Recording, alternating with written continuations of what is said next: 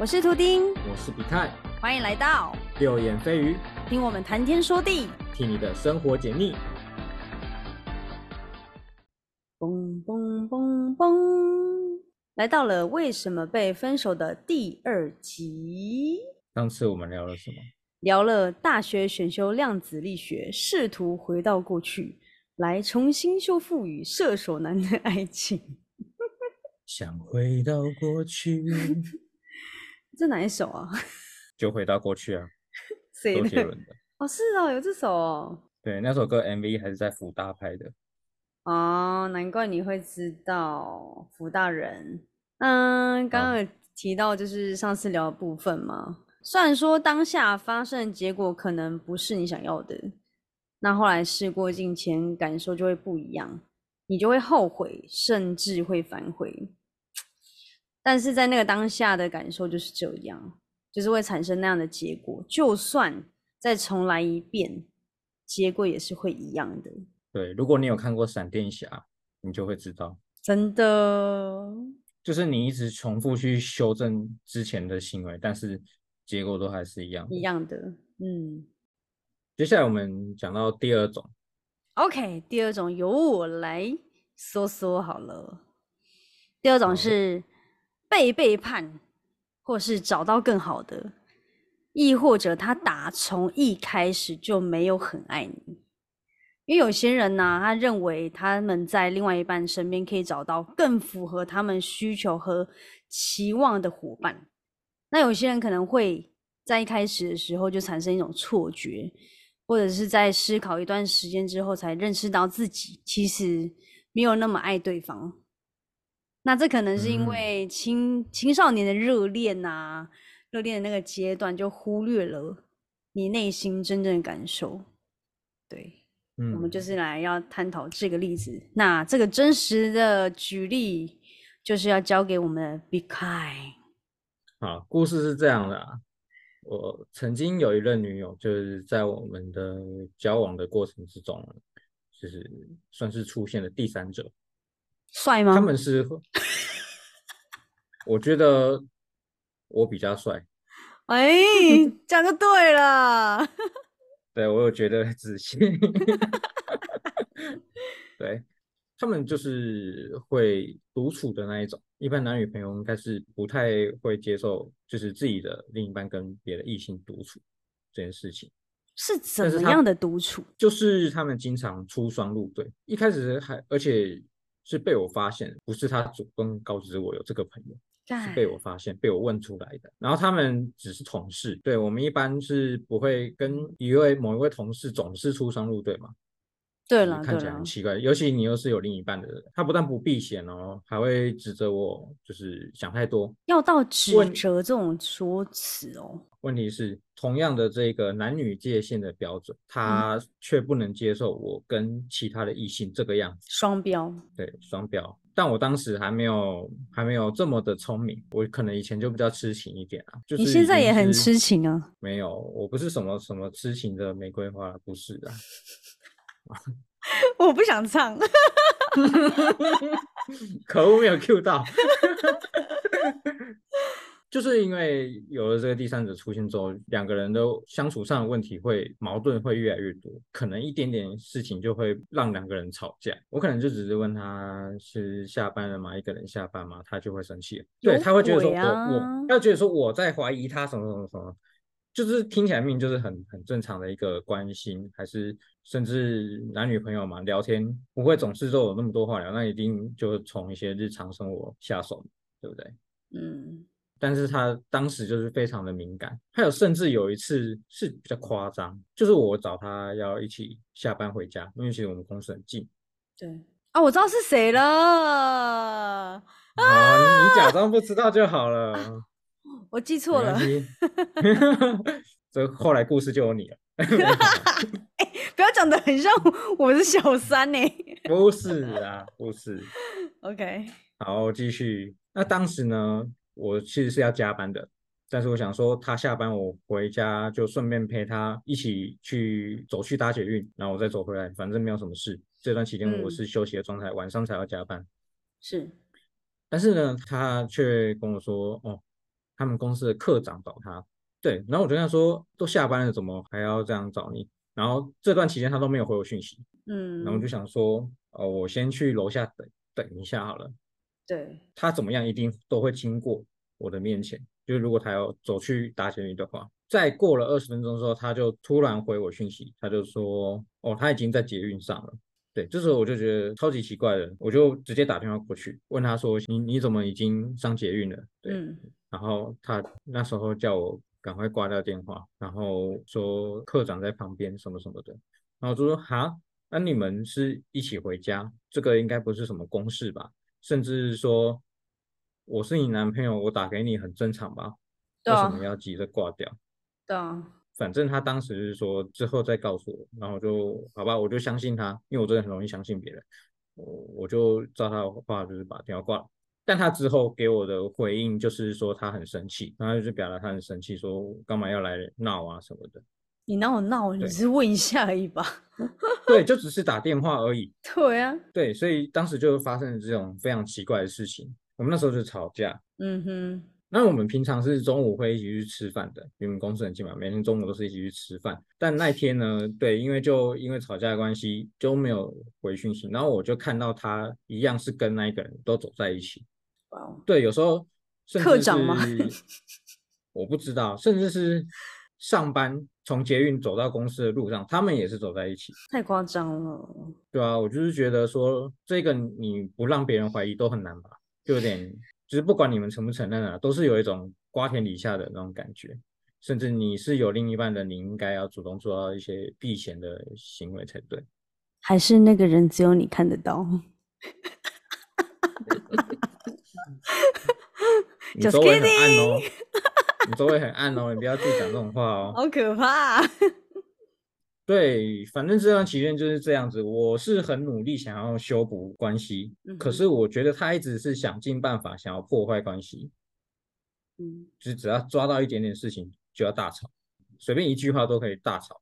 于是有一天呢，他就突然答应了我的邀约，因为我是想要修补感情，我就想说我们一起出去玩的话，那可能可以找回原本的感觉。是对，我就约他去淡水一日游。哇，淡水就是分手的一日游啊！你不要暴雷。好，我爆雷哦，我不知道哎、对，反正我记得那一天的天气很好，但是他的脸色没有那么好，就是有点扑克脸，对，没有什么笑容。对，我们那时候就在老街，淡水老街买点喝的东西，买点吃的，四处走走逛逛，然后坐船，坐那个可恶的船到了渔人码头，该死的渔人码头。对，记得那个时候的夕阳很漂亮，真的很漂亮。我们坐在一个木头的地板的楼梯上，他先问了我一个问题，他问我你薪水现在多少？然后我就跟他说薪水多少，然后之后他继续问哦，你觉得这样够吗？对，然后我跟他说哦，还有额外的一些接案的收入这样子，然后我跟他说以后会想办法赚更多钱，然后他说但这不是我要的，他说我想要生活品质，我觉得你赚的还不够多。重点是哦，他那时候明明赚的比我还少哎，而且我当时只是一个二十七岁的年轻人啊，有些人可能年少有为啦，很难吧？中乐透啊，富二代，那有些人可能年少有为或者是家境好，可能发展会不错，但是我就是一个普通人。当时我以为你会唱年少有为，好没事。假如我年少有为不自卑，懂得什么是珍贵，是吗？对对对对对对，哎、这首歌唱完会哭哎、嗯，这首真的是还蛮适合当时的我，真的。但是那首歌当时还没有出。年代不同，那后来呢，我就觉得说，哎，我们交往了快一年了，他才提出这个东西，是不是有点怪？而且当时其实他提的不止只有这些东西，他其实其实讲了非常多东西，都是一些我们长期以来都在做的事情。然后一直为什么要到这种时候，然后才要拿出来讲讲我的不好，哪里不好，对吧？如果你真的是在意这些东西的话，那你当初何必要跟我交往呢？因为我一开始就是这个薪水，就是这个工作。因为他遇到更好的。maybe 我不知道，我不确定。反正后来他就在那个时候提了分手。分手快乐，祝你快乐，你可以找到更好的。哎，好可怜哦。那他现在过得好吗？好像打他哦。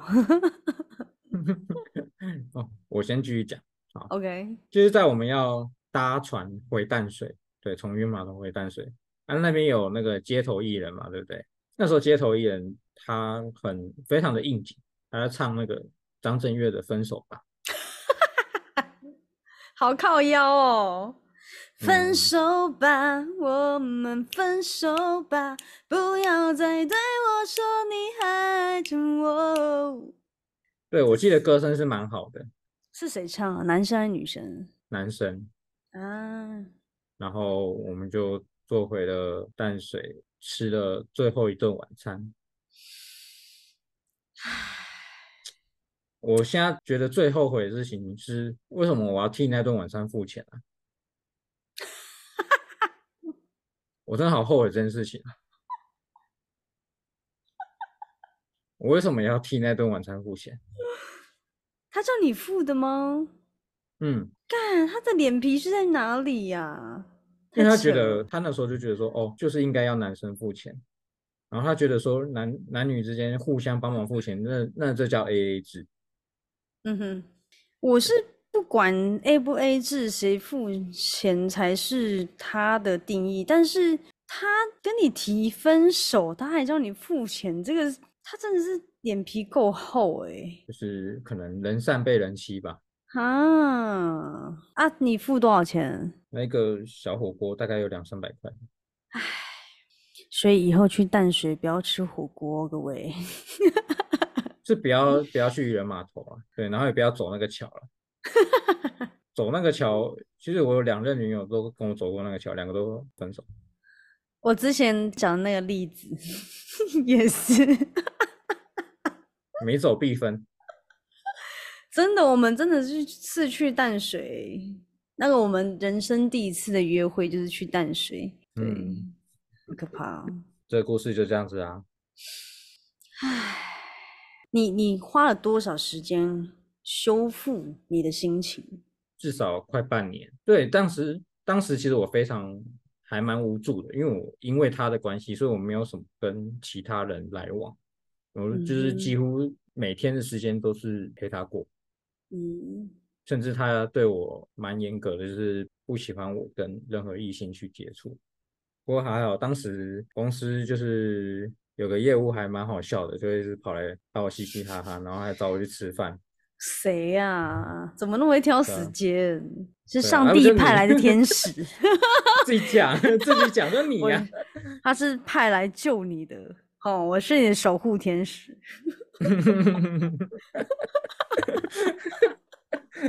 好啦，好可怕哦以，所以这种这种道理你说要怎么避免，要怎么去解决？我自己觉得无解啊，因为我们根本不知道对方真实想法是什么。对，就就连我当时跟他在处于那个快要分手的阶段，更不知道对方到底在想什么。我就只能唯一能做的就是相信他所有的话，没有办法去怀疑他什么东西，还蛮无助的一件事情。他要忍耐还是隐瞒我什么，我根本就没有办法去知道。当然啦、除非我读心术，天啊眼通。不然的话，你总是那边拿我们长久以来在一直在做的事情拿出来，突然把这个当成分手借口，我会觉得很奇怪。我是不确定他这个是不是借口，但是借口也好，不是借口也好，我能确定的是他确实是不适合你的，所以他离开你对你也是好事，可能吧，因为他不懂得。珍惜你啊。就是你，你知道，我我深信一件事情，人不可能永远都顺利。嗯好，可能他刚刚他可能遇到的那个人，或许是真的条件上还是经济上比当时的你好，但是未来呢？这怎么说得准？会不会哪天是你比他有钱？这都有可能啊，这个未来嗯都说不准啊。对啊，那他会因为这个原因离开你，那也是我就觉得是刚好而已。那如果不是这个原因，那也好，因为就代表他不够爱你，那你也不需要浪费这么多时间去爱这个不会珍惜你的人身上。但我我有把握，我现在比那时候好好几倍了，不管是内在、外在还是收入，对，都好很多。但但是如果以现你这个现况的话，你也不会想要再跟这种人交往了吧？我是一个问号啦，就是假如你又再遇到他这种观念的人，你会把握住，还是还是就会觉得，嗯，那你这个人就是不适合我。我是觉得他就没有办法欺负到我。OK，因为以前我就是可能很多事情都是顺从，就你要什么我就帮你做什么这样子。嗯哼哼哼，那这样会不会衰到你未来跟你在一起的人呢？搞不好他们比他好，但是因为你有这些经历，导致你对他们已经没有像你当初恋爱的那么纯粹。我觉得这只是一种保护机制，但不会是一个限制。嗯哼哼哼，这这只是变成我的自我保护机制，就是遇到这样的人，我知道该怎么保护自己。但是你不是这样的人，我并不会拒绝掉你。就是我觉得每个人都是不一样，我不会拿别人的标准还是经验套在另外一个人身上，这样对另外一个人来说是很不公平的。真的说的太好了。那你有变瘦吗？变瘦可能是比较晚的事情。哦，OK。我可以说，我现在跟当时差了十公斤。哦，肌肉对不对？现在都长肌肉。没错，我们后面还有三种嘛，对不对？对，我们后来，我们未来还会再继续提到几种呃被分手的一些例子。对，也不用多未来，就是一个礼拜之后了。哦，一个礼拜，OK，请大家就敬请期待。对。再继续收听我们的六眼飞鱼。爱真的需要勇气，爱真的需要勇气来面对流言蜚语。对，就是这个。好了，下次聊吧。拜拜拜。感谢你的收听，喜欢的话可以到节目资讯栏追踪我们。有什么心得感想，也欢迎留言分享给我们哦。右眼飞鱼，我们下次再来面对。拜。拜。